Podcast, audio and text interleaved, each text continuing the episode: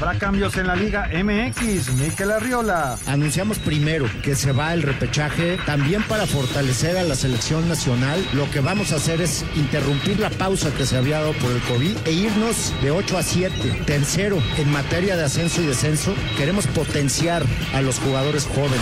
John de Luisa, puntos claves para ser nuevo entrenador del Tri. Fundamental que el próximo director técnico conozca en plenitud no dar más la Liga MX, sino al jugador mexicano, que en el momento que entre vas a ver que hay una exigencia máxima.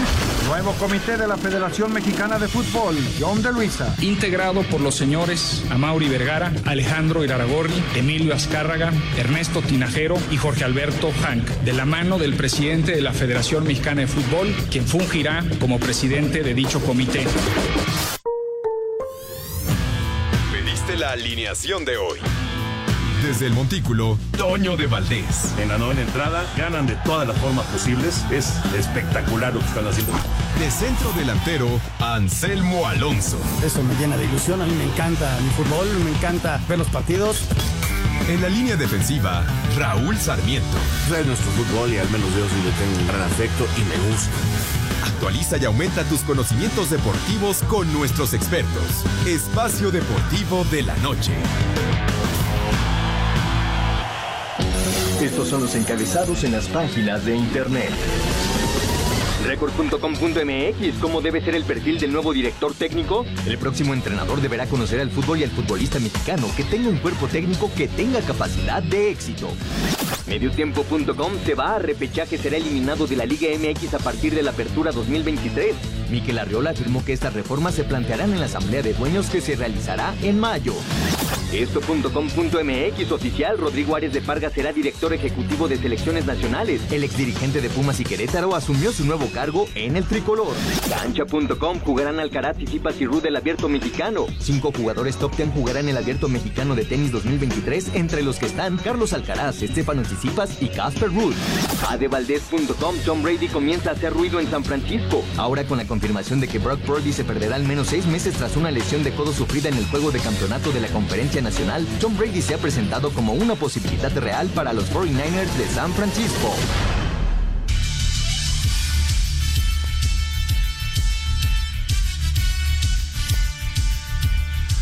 Amigos, ¿cómo están? Bienvenidos. Espacio Deportivo de Grupo ASIR para toda la República Mexicana. Martes 31 de enero del 2023. Un beso a Glorilú, mi hija, que hoy cumpleaños. Felicidades. Gracias, muchas Saludos, gracias, Lorito. felicidades, Gracias, Glory. Anselmín. Bueno, pues aquí estamos. Uno, la felicitación. Gracias, señor productor. Está el Quitándose el cubrebocas. Medio cayéndose. Un abrazote para Glorilú. January 31st. Así le decía yo desde que era chiquita. Y aprendió el inglés. Y ahora lo hablo muy bien. Ahí vive en Estados Unidos. De ahí, de ahí vino todo. Bueno, pues eh, saludándoles con gusto. Aquí está Anselmín, Raulito Sarmiento, señor productor, ya los escucharon. Lalo Cortés en la producción, Paco Caballero en los controles, Rodrigo Herrera y Ricardo Blancas están en redacción.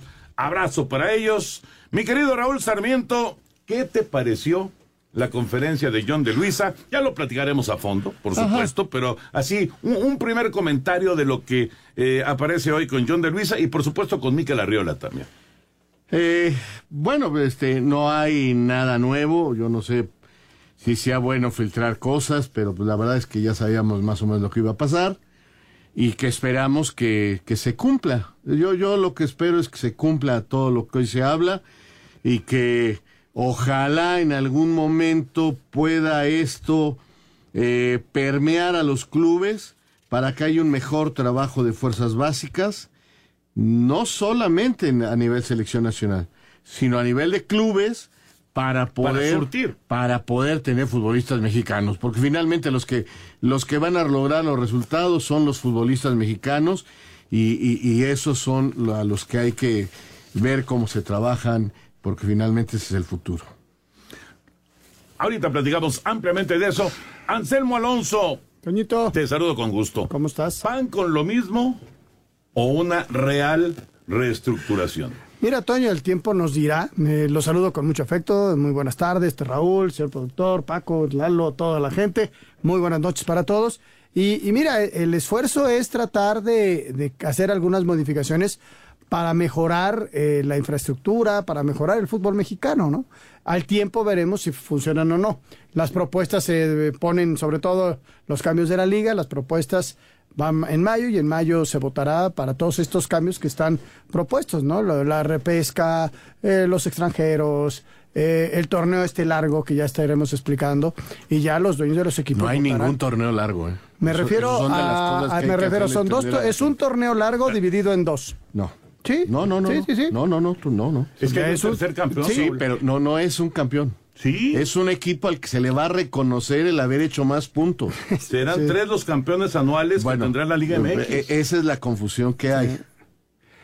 Lo Es que, que- es una es que sí realidad es un es, que campeón. el equipo Yo que no lo veo como a ver, tercer campeón. A ver, eh, termina el primer torneo 17 fechas. Hay un campeón. Y el Atlas tuvo No. 22 puntos. Sí. Espérame. Y se van a una se liguilla. juega la liguilla, no, se juega la liguilla con los ocho equipos y sale un campeón. Ahí va, primero. Ahí se Y acabó el torneo Arranca el segundo torneo. Con los mismos puntos que terminaste. Sí. O sea, eh, los que, sin importar la liguilla, los puntos que hacen la liguilla, pero en el torneo regular, Sí. punto, el torneo regular termina con Tigres con 40 puntos, América con 38, Monterrey 38, Pachuca 37. Ya, viene la liguilla. Sí. Y la gana el Atlas entrando de 8. Que tuvo 25. Es el campeón.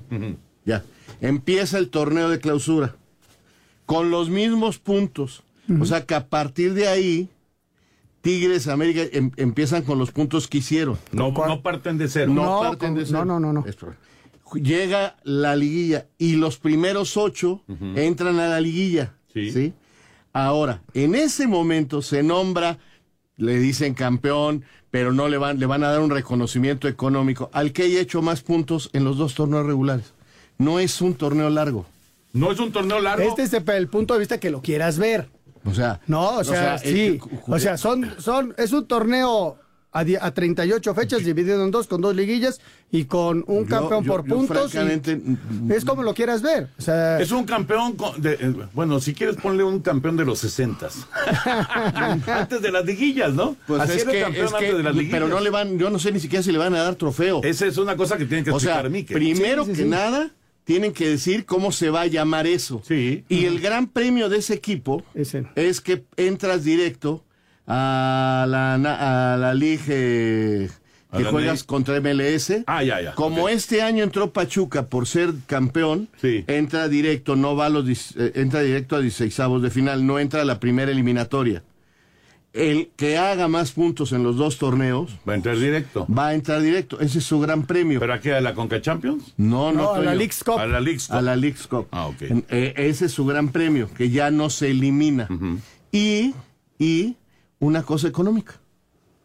Lo que, lo que tiene que aclarar Miquel, insisto, es si Bueno. van a decir que ese es un tercer campeón. ah, bueno, No le parte- pueden llamar campeón de campeones. O un porque- tricampeón. porque hay, hay otro, Puede haber, hay otro porque campeón. puede ser hasta tricampeón. Pues sí, sí, sí, soy, cam- soy líder general del torneo, Y luego- campeón de la liguilla, líder general del siguiente torneo, campeón de la liguilla, Ser tricampeón. pues soy, Pues sí, pues soy campeón de todo. supercampeón de campeones. Ahora, pero acuérdate esto- que hay un partido de campeón de campeones. Claro. Por eso no se le puede llamar no, no, campeón no. de campeones. No puede ser, no puede ser. A ver, Entonces, ¿cómo le pone? ponle el nombre que quieras, pero realmente no es un tercer campeón, es el equipo, Es- un reconocimiento al, equipo que hizo más puntos. Yo, yo te entiendo Es un perfecto. premio, premio No va- al, no al- va al mejor a- equipo del año. punto. No va a disputar Ah, ni- Ya está. Premio un al premio mejor al mejor equipo equipo del del- año. del año.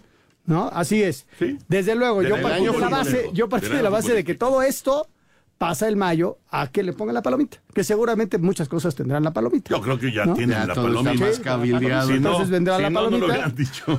Pero falta que pase, ascenso, falta que ejemplo. pase.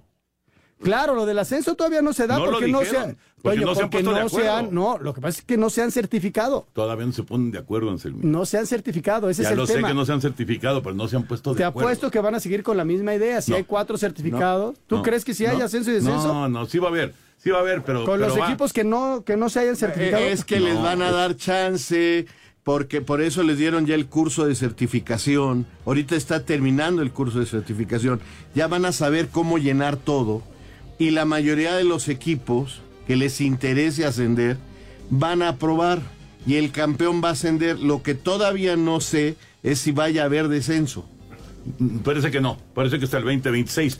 Y lo que sí es muy probable que en esa liga que volverá a ser de ascenso, o si quieres de seguirle llamando de expansión, Ah, van a poner ahí también muy probablemente a los equipos sub 22 o sub 23, los 18 equipos de la primera división. Además, Ahora, eso no de se los dijo. Atlantes, Oye, pero no- Celayas, pero no se dijo eso hoy, etcétera, Toño. etcétera. Todavía no. Eh, esa es, todavía no. es otra información. Lo que se dijo hoy es que van a trabajar muy duro para que la mayoría pueda certificarse y ascender. Regresamos después de un corte porque está buena, está buena la charla.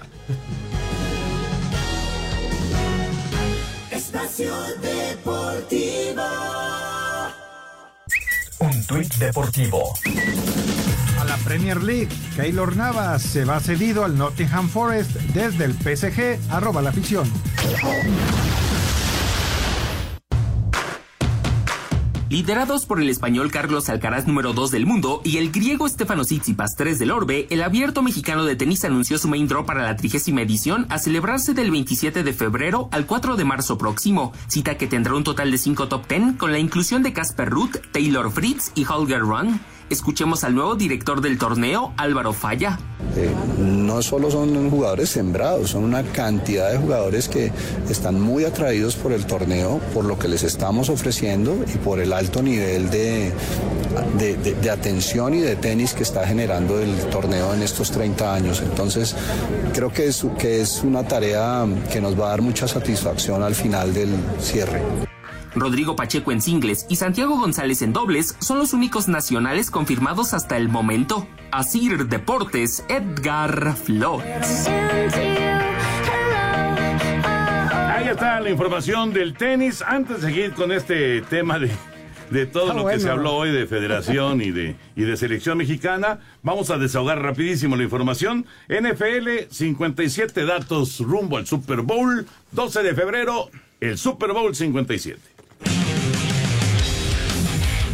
Las Águilas de Filadelfia, los campeones de la Conferencia Nacional, y los jefes de Kansas City, los campeones de la Conferencia Americana, y que fueron los dos mejores equipos de la temporada regular, van a jugar el Super Bowl 57 en Glendale, Arizona, el próximo 12 de febrero. Este será un supertazón inédito. Para las Eagles será su tercera aparición, en donde ganaron la última en el 2017, mientras que para los Chiefs será la quinta vez que lo jueguen, perdiendo la última en el 2020. La experiencia estará a favor de los jefes y Patrick Mahomes, ya que estarán jugando el Super Bowl por tercera ocasión en los últimos cuatro años. Un dato a destacar es que por primera ocasión se dará un duelo entre hermanos, en este caso el de los Kelsey, Travis, quien es el ala cerrada de Kansas City, en contra de Jason, que juega de centro con Filadelfia. El coreback de las Águilas, Jalen Hurts, espera aprovechar la oportunidad de llegar al Super Bowl y ganar el título. Hemos puesto mucho trabajo para tener esta oportunidad, ¿sabes? Pusimos mucho trabajo para tener esta oportunidad y estar aquí. Y es un momento que queremos disfrutar como equipo, reflexionando sobre todo lo que hemos tenido que superar para llegar a esta oportunidad frente a nosotros. Queremos aprovecharla, ya sabes, queremos aprovecharlo. El ambiente esta noche fue increíble. Los fanáticos se presentaron con toda su energía y todo eso. Así que necesito llevar eso a Arizona.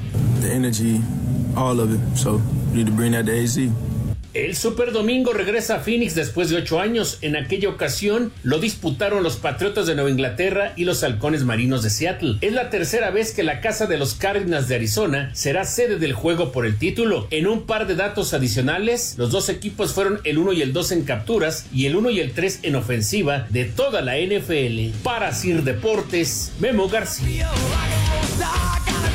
Y antes de regresar al tema de fútbol, lo de la Serie del Caribe, porque el jueves ya arranca, ya viajaron los cañeros de los mochis a Venezuela. Los cañeros de los Mochis viajaron a Caracas para participar en la Serie del Caribe. El manager José Cheo Moreno es optimista en cuanto a sus posibilidades de ganar el título del torneo. Eh, lamentablemente tenemos varios jugadores nuestros de Cañeros que nos llevaron al título, que no van a poder participar por diferentes razones, pero plena confianza en el grupo seleccionado. De verdad que el talento del pelotero mexicano es increíble y, plena confianza, como lo dije. Vamos con un equipo bien balancea- balanceado, sólido para jugar béisbol. México abre su participación en la Serie del Caribe el jueves frente a República Dominicana. Para Sir Deportes, Memo García. Ahí está la información éxito para los cañeros de los mochis. Bueno, retomamos el tema. Vamos a empezar primero con federación, eh, que- con selección, perdón. Con selección mexicana. Se habló acerca del perfil del nuevo técnico, eh, del nuevo comité. ¿Hay algo que vean ustedes realmente diferente con respecto a cómo se ha trabajado con selección mexicana en ciclos anteriores? No. Yo francamente no veo nada diferente. Retomamos algunas cosas. Eso es la verdad. Ya ha habido consejos como el que hay ahora. Ha habido director deportivo. Se separa el fútbol femenil del varonil. Cada uno tiene un director deportivo. Creo que eso es interesante. Pero ya no lo sabían desde que... Sí, sí, Andrea Rodebog y, ya viene y Jaime. Ordiales. O sea, eso ya lo sabíamos desde hace, desde diciembre. Entonces, este, eh, la Copa América, que es un logro de CONCACAF, sí, eh, impulsado por la federación, pero CONCACAF es la que da permiso y se pone de acuerdo con la Comebol. Este torneo femenil de la Copa Oro W, como le llaman, eh, me parece que también es un logro de la CONCACAF con las federaciones que van a hacer. El torneo del 2025, bueno, pues ayudado por FIFA y CONCACAF para preparar, para hacer la gran prueba antes del Mundial un año antes. Va a ser una Copa Oro especial con invitados, varios invitados para hacer un torneo grandote y probar todo rumbo a un año del Mundial, ¿no? Entonces, eso es el, el torneo ese. Y, y que se vuelvan a tener partidos importantes, pues ya lo habíamos vivido en otras épocas. Ahora en octubre vamos contra Alemania. Se tienen que seguir jugando todos los torneos de la Confederación. Yo realmente no veo nada nuevo, o sea, en ese aspecto. Eh, me gustó una cosa que, que nadie está hablando, que se aumenta el 40% de dinero para invertir en, en- en selecciones menores. Eso para mí es muy importante porque está hablando de que hay más dinero para preparar a los chavos. Y eso siempre será bueno. Entonces van a tener más giras, van a tener más partidos. Eh, eso es bueno. De eso casi nadie ha hablado. Pues porque no es noticia. Sí, porque no es. Pero es ahí donde... Es Porque ahí, no arde. Claro, claro. Es, es ahí donde, eh, donde está el meollo del asunto, en la formación de los jugadores. Sin Toño. duda, sin duda. Ahí y es también con los equipos, obviamente. Co- ¿no? Complementando todo lo que dice Raúl, eh, el señor Ares de Parga, eh, en la entrevista que yo venía escuchando hace rato, tendrá tal vez la próxima semana ya pues al técnico nacional. Mucha gente, la primera pregunta es ¿qué onda con el técnico? No, se está trabajando, Pero se ¿qué- está ver, platicando. nada más, Anselmo. ¿Qué marcaría o qué, qué sería diferente eh, para la selección si fuera Herrera o si fuera Almada o si fuera Ambriz? ¿Qué sería? O si fuera el loco Bielsa. O- no, bueno, a lo mejor con el loco Bielsa sí. Pero bueno, eh, la es el papá de, de Tata Martino y hemos tenido técnicos extranjeros, o sea, tampoco es nuevo. Sí, pero Sí, ¿qué no, marcaría? no, nada, no, no, no, no, ninguna no, diferencia, nada, nada. ¿no? Pero lo que es una realidad que tiene que empezar a trabajar porque ya hay competencia. Eso sí, eso sí. En marzo hay competencia, en que son la, la Nations League, luego las finales de la Nations League en, en junio y hay Copa Oro. Entonces hay que tener un equipo montado, entonces hay que empezar a trabajar, hay que hablar con la gente de que está en Europa, hay que, o sea, y cualquiera de estos está en México, conoce perfectamente a los jugadores. Entonces, pero sí es necesario tenerlo y conocer el plan de trabajo de Ares de Parga también, que dé la cara y que hable y, y vamos a tener mucha, mu- mu- muchas cuestiones negativas también con este hombre. Entonces, eh, es una época que vivimos. Este, mucha gente eh, decía Raúl en, en redes sociales mu- mu- mucha cuestión negativa y cuando presente Ares de Parga el plan de trabajo también va a haber mucha cuestión negativa. Todo esto se revierte solamente con Sí, resultados. resultados.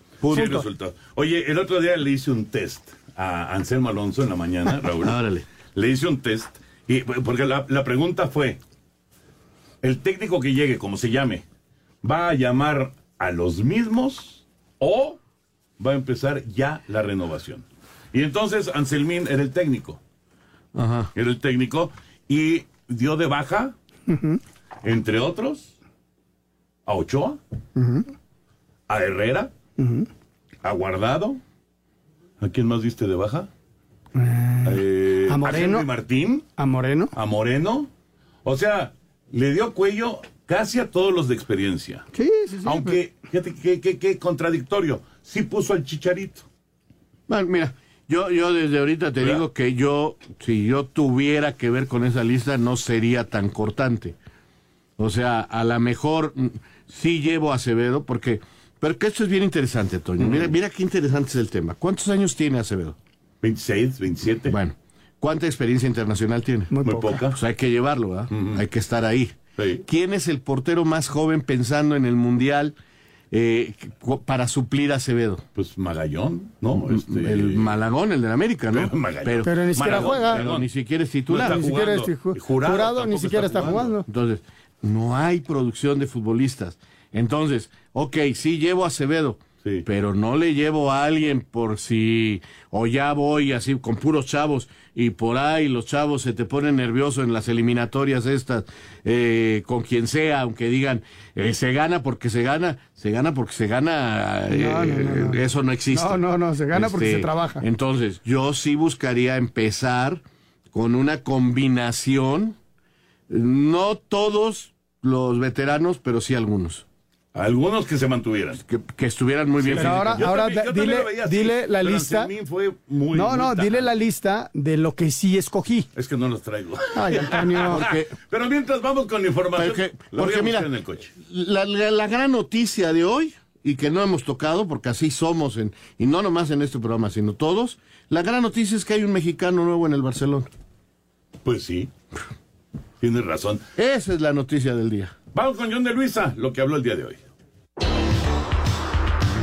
Dentro de la nueva estructura de selecciones nacionales que se dio a conocer este martes, el presidente de la Federación Mexicana de Fútbol, John de Luisa, confirmó la creación de un nuevo comité integrado por los señores Amauri Vergara, Alejandro Iraragorri, Emilio Azcárraga, Ernesto Tinajero y Jorge Alberto Hank, de la mano del presidente de la Federación Mexicana de Fútbol, quien fungirá como presidente de dicho comité. Les aclaramos que también invitamos al señor Jesús Martínez Partiño, quien desafortunadamente declinó participar en este comité. Punto número dos, se crea la Dirección Ejecutiva de Selecciones Nacionales. El candidato elegido por el propio comité es el señor Rodrigo Ares de Parga. Dentro de la estructura del señor Ares se ratifican a Andrea Rodebau y a Jaime Ordiales como responsables de las direcciones de selecciones femeniles y varoniles, quien le reportarán directamente a Rodrigo. De Luisa dijo que quedará en manos de Rodrigo Ares de Parga la elección del nuevo técnico del tricolor. Aunque la elección del nuevo director del tricolor quedará en manos del nuevo director de selecciones nacionales, Rodrigo Ares de Parga, el presidente de la Federación Mexicana de Fútbol, John de Luisa, adelantó que la próxima semana podría haber noticias, ya que no se plantea que México juegue los partidos de marzo ante Surinam y Jamaica de la Liga de Naciones de la CONCACAF con un técnico interino sobre el perfil que deberá tener el nuevo estratega nacional. De Luisa comentó. Fundamental que el próximo director técnico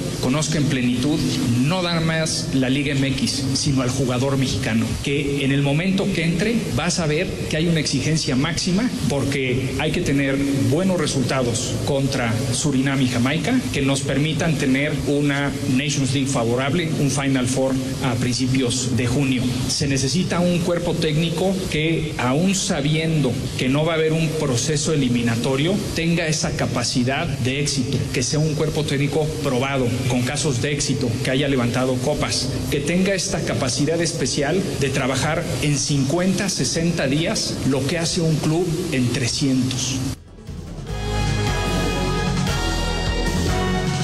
Espacio Deportivo. Un tuit deportivo. David Beckham se encuentra de visita en la Ciudad de México y ha compartido fotos de comida, lugares y hasta con futbolistas arroba reforma cancha. A partir del próximo año futbolístico, la Liga MX tendrá un torneo largo con dos liguillas. Los detalles sobre este nuevo formato los da a conocer el presidente ejecutivo de esta liga, Miquel Arriola. ¿Qué queremos en el nuevo formato del torneo? Un campeonato largo que complemente los dos torneos con liguilla. El segundo torneo del año comenzaría con los puntos acumulados por cada club para efectos de premiar la constancia y veamos torneos muy competitivos sin quitar nuestra liguilla que es nuestro playoff. Explico, no es una modificación a cómo se juega hoy el torneo. Son dos liguillas, pero además vas a premiar al campeón de todo el año. Y para efectos de determinar el campeón de todo el año, tú te llevas los puntos de los dos torneos. Dentro de la nueva estructura del fútbol mexicano que se dio a conocer por parte de la Federación Mexicana de Fútbol y la Liga MX, el presidente ejecutivo de esta última, Miquel Arriola, adelantó los cambios que habrá para el próximo año futbolístico. Anunciamos primero que se va el repechaje de la Liga MX porque eleva la competencia en materia de extranjeros en la Liga MX, también para fortalecer a la selección nacional. Lo que vamos a hacer es interrumpir la pausa que se había dado por el COVID e irnos de 8 a 7. Tercero, en materia de ascenso y descenso, queremos potenciar a los jugadores jóvenes. Buscamos una solución integral para ser presentada a la Asamblea en el mes de mayo de este año. Multipropiedad será eliminada de aquí al 2026. ¿Y qué vamos a presentar ante la Asamblea? Vamos a presentar en mayo las reglas para la eliminación de la multipropiedad. Quinto, un campeonato largo con dos liguillas. Queremos premiar el proceso de todo el año. Estos cambios se tendrán que aprobar en la próxima Asamblea de Dueños del mes de mayo. La Liga MX buscará exportar más jugadores a Europa para que esto se vea reflejado en buenos resultados de la selección mexicana de fútbol. Así lo dijo el presidente ejecutivo de esta liga, Miquel Arriola. Si México quiere tener una probabilidad más alta para ganar partidos en el Mundial, tenemos que exportar jugadores a Europa. Y precisamente la liga se compromete a dos cosas, a eliminar dos barreras de salida. La primera, el tema salarial. ¿Por qué no van jugadores a Europa? ¿Por qué Estados Unidos tiene 200% más jugadores que nosotros? ¿Por qué Brasil tiene más de mil? ¿Por qué Argentina tiene 700? ¿Por qué? Porque no hay barreras de salida. Por eso queremos seguir firmando convenios con otras ligas, pero también queremos trabajar con la federación para invertir recursos en jugadores que en ausencia de ese apoyo se quedan en México. Así es, Deportes Gabriel Ayala. Ahí está, eh, bueno, ya escuchamos primero lo de John de Luisa, ahora también lo de Miquel Arriola. Y Memo Cantó está con nosotros, le agradecemos muchísimo, Memo, con experiencia en selecciones, con experiencia en clubes, eh, un tipo que conoce el, el, fondo del fútbol mexicano. Memo, un abrazo grande aquí con Raulito Sarmiento, con Anselmo Alonso, el señor productor, ¿cómo estás? Hola, buenas tardes, noches, un placer saludarlos a los cuatro. Igual, Memo, un enorme abrazo para ti. ¿Qué te pareció Anselmo, lo que se anunció Anselmo el día de hoy, el- Memo? Tanto de el- selección el como de y- Liga MX. Perdón, no te creas, estoy bromeando. ¿Qué dijiste, Memo? No te oí. Ah, no, no, que, que, que dejen el celular, hombre, parecen millennials. Somos trilenians. Oye, Memo, ¿qué te pareció, qué te pareció eh, lo, de, lo de hoy de selección y lo de hoy de Liga MX? Me parece que es un momento este, muy emocionante para los que lo están viviendo. Nosotros que lo vemos de afuera, eh, y, y, bueno, en, en mi caso particular, de, de lo que pude yo vivir, pues me acuerdo de, de, pues de, de esta excitación, ¿no? Este, que, se da este nervio al entrevistar a, posibles candidatos y luego hacer los candidatos y, platicar el proyecto. Me, parece, digo, me parece que se deben de estar divirtiendo por un lado, por otro lado también son noches cortas, durmiendo poco, para tratar de, solucionar algunas de las cosas que creo que son grandes oportunidades para el desarrollo del fútbol mexicano. Memo, te mando un abrazo, ya, ya dejé el celular. ¿eh? Gracias. Este, tú fuiste jugador, futbolista profesional, eh, llegaste a vestir alguna vez alguna de las playeras de las diferentes selecciones, has sido directivo, has estado en la selección nacional, eh, en fin, tienes un camino largo, importante recorrido. Ahora sí que, como decía mi mamá, a ti no te hacen cuentos chinos, conoces el medio. ¿Encuentras eh, cosas diferentes en lo que se anunció hoy? ¿Realmente algo te sorprendió? ¿O era lo lógico para intentar recomponer algunas cosas? Yo creo que el camino es el correcto, o sea, este, a veces puedes ir más rápido, a veces puedes ir a un paso mucho más lento de lo que quisieras. Estoy seguro que, que quisieran ir a lo mejor más rápido en algunas cuestiones porque eh, hay que diferenciar el tema de la liga y de la selección nacional, o en, este caso de la liga y de la federación. Creo que somos, debemos de ser la única o de las únicas eh, federaciones que están íntimamente ligadas tanto la liga como la federación, por el tema de, del consejo este, de dueños.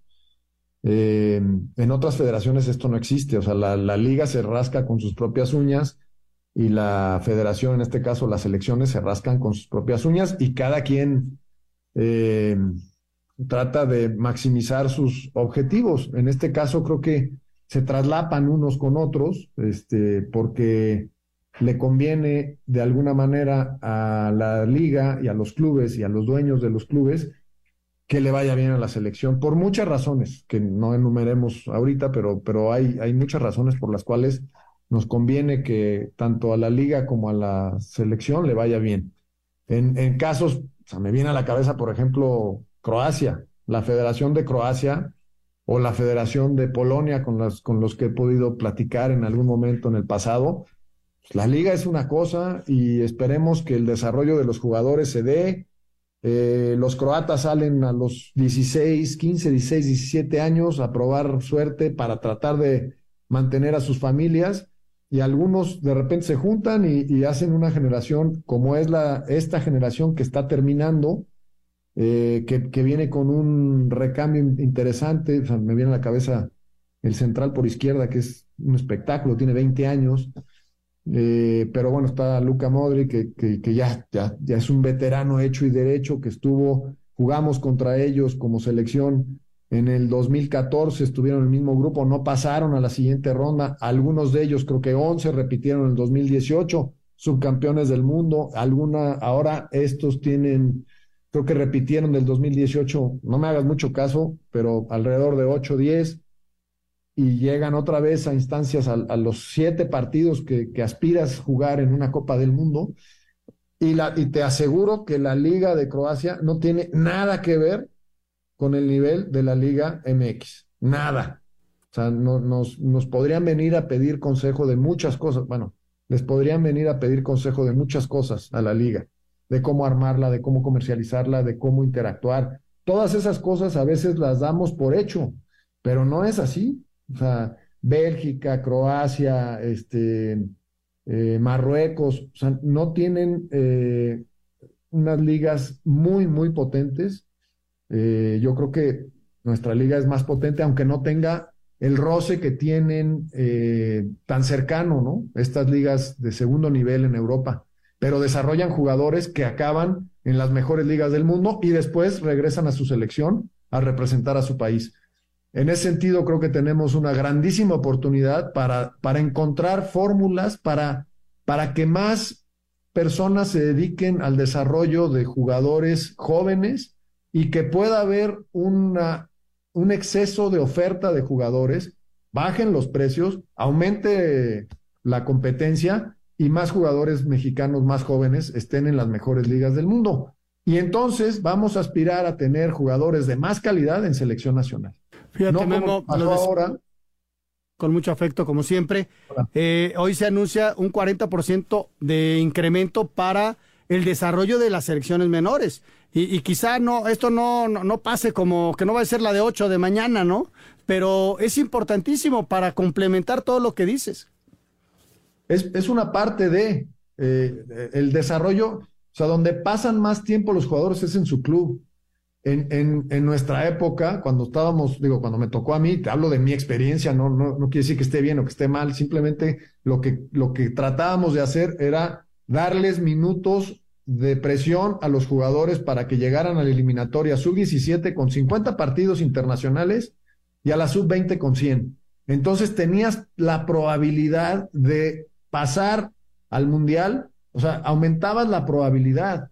Pues, y, me viene a la cabeza en el 2005 que jugamos la eliminatoria con esa generación de jugadores que algunos de ellos todavía siguen jugando y para mí uno es de otro nivel, que es Carlos Vela, todavía sigue jugando, sigue dando de qué hablar. Para mí es, yo creo que el talento más importante que hemos tenido en los últimos 20 años. Y, y, recuerdo que la eliminatoria no fue una, eh, un paseo en el parque, ¿eh? o sea, fue muy complicada, partidos que se supone que debíamos de haber ganado 3-0, 4-0, 5-0, ganábamos 2-0, 2-1. y después ese mismo grupo fue evolucionando, creciendo, hizo giras importantes en Inglaterra, en Sudamérica, en Argentina, en Chile, o sea, eh, lo- los viajamos y después llegamos, llegamos a la Copa del Mundo y explotaron algunos jugadores, entre ellos Vela, que después se fue al Arsenal a los 17 años porque jugó la Copa del Mundo a los 16, junto con Giovanni eran los más jóvenes, y se va vendido al Arsenal de 17. Eh, ayer alguien me comentaba, le digo, es que tú viste los goles de, de Vela en, en el Arsenal, tenía 17 años, era un niño, una calidad, madre santa. Eso es lo que necesitamos, en- descubrir ese talento y, y ayudarlos a desarrollar, acompañándolos en su proceso y que, y que se vayan a competir a lo más grande. Y, en- y, algunos de ellos dirán, oye, yo voy a regresar a la selección nacional porque es un orgullo para mí. Perfecto. Ese amor nace ahí, no nace arriba, nace abajo. desarrollo de- del futbolista. Justo, qué curioso, porque fue, fue eh, digamos que la, la bandera de Raúl Sarmiento en el comentario el día de hoy. ¿no? Pues es que he vivido cerca de estos hombres y me han enseñado todo. No, es que es la verdad, es verdad. Y, y muchos me acusan de, de que defiendo siempre al futbolista, de que defiendo al jugador, a los técnicos. Pero yo, yo siempre he entendido, o lo poquito que pude jugar, o lo poquito que he vivido en esta carrera desde los años 80, es que finalmente es el futbolista el que gana. Pues claro. O sea, Así es. yo- Así es. Memo, aguántanos un momentito. Vamos a ir a, a- a una pausa rapidísima y regresamos un par de preguntas más y te dejamos. Gracias, Memo Cantú. Volvemos. Gracias. Espacio Deportivo. Un tuit deportivo. Es difícil vivir una doble vida. Exjugador de rugby, primer integrante de los All Blacks en declararse gay, arroba medio tiempo.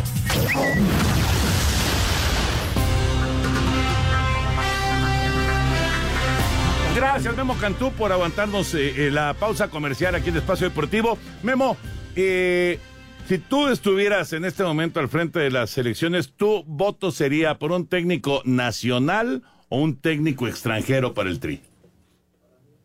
irrelevante la, la nacionalidad. Yo, yo, parte de lo que nosotros poníamos como, como requisito era que, que supiera y que le gustara atacar.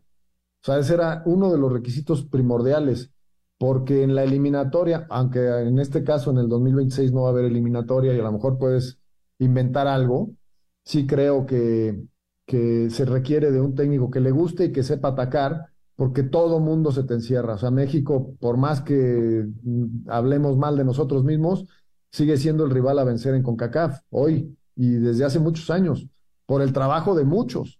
Entonces, inclusive cuando juegas contra Estados Unidos, en Estados Unidos se te encierra. Entonces hay que saber eh, atacar, hay que, o sea, le tiene que gustar y saber atacar, porque esas cosas las vas a, a vivir. No en este periodo, pero el, el siguiente seguro que sí.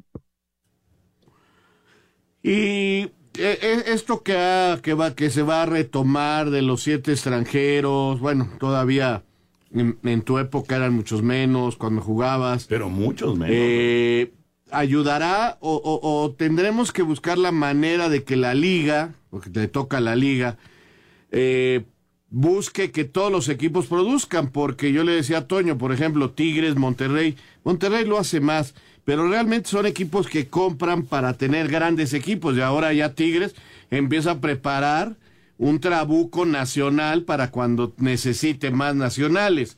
Eso lo está preparando bien, es una buena visión a futuro. Pero este, no todos los equipos realmente les interesa trabajar en fuerzas básicas. ¿Cómo obligar a que haya más eh, jugadores mexicanos? Nada más es cosa de los extranjeros en la cancha. No, yo creo que este, son varios, son, o sea, dijiste dos, yo creo que ambos. ¿Cómo le haces para incentivar a mediano y largo plazo? Porque ahí viene el tema, o sea, hay incentivos positivos e e incentivos negativos. Un incentivo negativo es el descenso, o sea, tienes que competir para no irte porque tu inversión se reduce considerablemente. Entonces, ese es un incentivo. ¿Cómo le ponemos incentivos positivos también a la producción y a la exportación de jugadores? Eh, Inglaterra lo hace, no, sé si se acuerdan, pero si mal no recuerdo, en el 2017 sale campeón del mundo en, la sub-20 y en la sub-17. No, no debutó un jugador inglés de esas selecciones en Inglaterra. Se fueron a ligas de segundo nivel y después algunos de ellos regresaron a jugar eh, en, en, Inglaterra o en otras ligas importantes. Te hablo de las top 5. Entonces, ¿cómo le hacemos para bajar el precio? O sea, hay, hay que encontrar los incentivos. No, no te sabría responder cuál sería el punto. Habría que estudiarlo más. Este, en mi época me, pues, me tocó estudiar algunas de estas cosas que algunos han continuado y estoy seguro que, que se seguirá estudiando para entender cómo podemos incentivar desde adentro la producción de jugadores, no solamente para exportar, sino para bajarle el precio a los mexicanos. Que hoy los mexicanos están fuera de mercado internacional porque se paga muchísimo dinero por jugadores que en el mundo no lo pagan, ¿no? O sea, pareciéramos una economía cerrada en ese sentido. tendríamos que abrirlo, que es lo que sucede cuando abres la puerta a los extranjeros, ¿no? Está perfecto.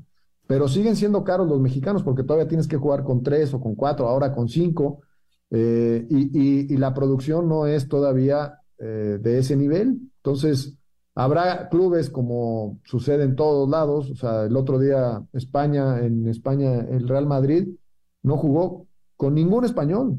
En Inglaterra ya se ha dado varias veces que inclusive, no me acuerdo si fue el Chelsea contra, contra Liverpool o no me acuerdo contra quién, no hubo un inglés en los 22 jugadores.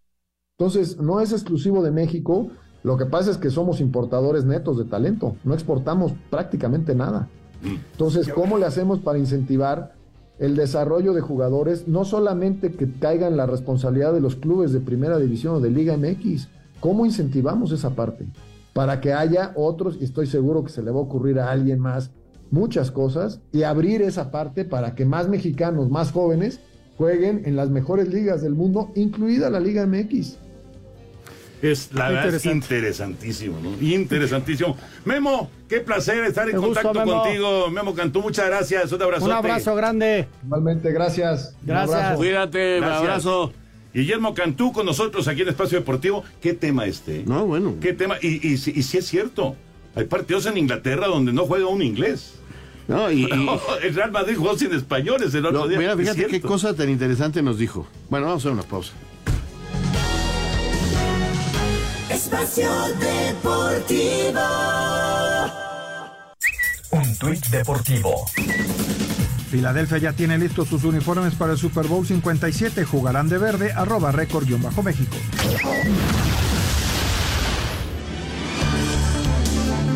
Real Madrid y Flamengo son los grandes favoritos para conquistar el Mundial de Clubes que se disputará en Marruecos y en el que se buscará terminar con la hegemonía de los equipos de la UEFA que acumulan nueve títulos consecutivos. Víctor Pereira, técnico que se hizo cargo del Mengao apenas en diciembre pasado, en sustitución de Dorival Jr., que conquistó la Copa Libertadores de América, afirmó que su equipo está listo para encarar este certamen.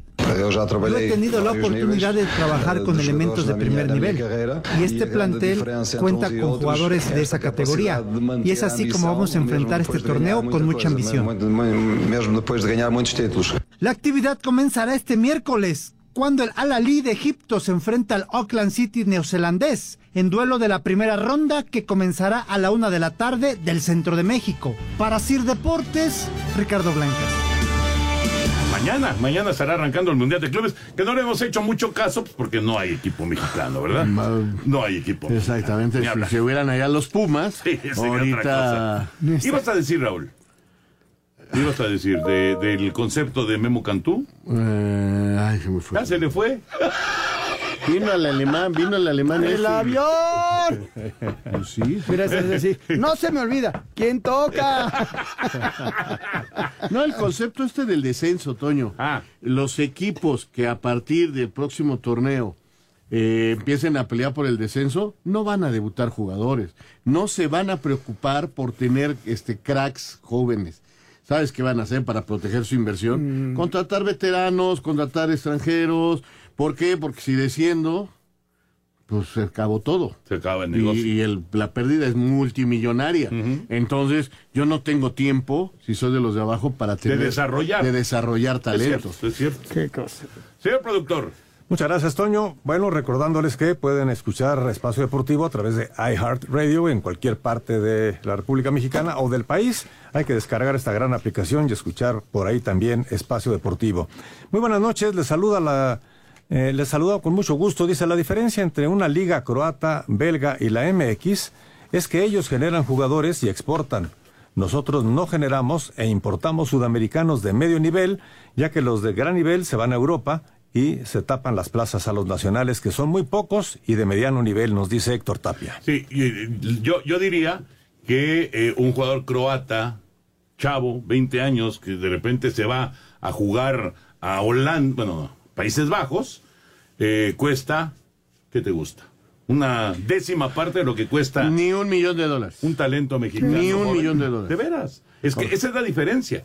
Por eso decía Memo Cantú, y tiene toda la razón, que hay que encontrar las formas para que ese talento joven de México se vaya. Eh, eh, la Liga de Croacia no es una liga importante, no es una liga que tenga estadios de eh, más de 50 mil aficionados, este no tiene la comercialización y la venta de esta liga, entonces si viene un equipo alemán, español o inglés y les dice te doy 500 mil dólares o un millón de dólares por tu talento, felices porque entonces hay ingreso, entonces se vuelven países exportadores. Así es, así es. Muy buenas noches, señor productor Raúl Toño Anselmín. Lo único que entendí y que me gustó de los cambios que habrá en la Liga MX es la eliminación del repechaje. Y con esto, varios equipos mediocres, como el Rayado del Estado de Jalisco. La chiva. no, no disputarían la liguilla. Saludos y un abrazo fuerte, Mario Benítez desde Iztapalapa. Sí, efectivamente. Todavía en este torneo que se está jugando sí va a haber recalificación. A partir del siguiente ya no. Bueno, rápidamente, eh, te preguntan aquí, Toño que si va a, va a llegar eh, Brady a los 49. No se sabe. Porque hoy se empezó a manejar eso, ¿no? No más no. Lo de Brady a 49 hoy empezó a manejarse. Sí, lo que pasa es que con la operación a, Purdy, pues probablemente se pierda todo el año. Híjole. Oye, bueno, hay muchas más llamadas. La gente está un poquito, siento una tensión medio inconforme con lo que pasó con la federación. vamos a ver, vamos a ver qué pasa. Pero bueno, en general así están las cosas. Señor Ansel Balonso, muy buenas mañana, noches. Jorge, buenas noches. Señor Raúl Sarmiento, muy buenas noches. mañana, buenas noches. Señor Antonio de Valdés, buenas noches, gracias, vámonos. Vámonos, ahí viene Eddie, así que quédense aquí en Grupo Asir. Muy buenas noches. Espacio Deportivo.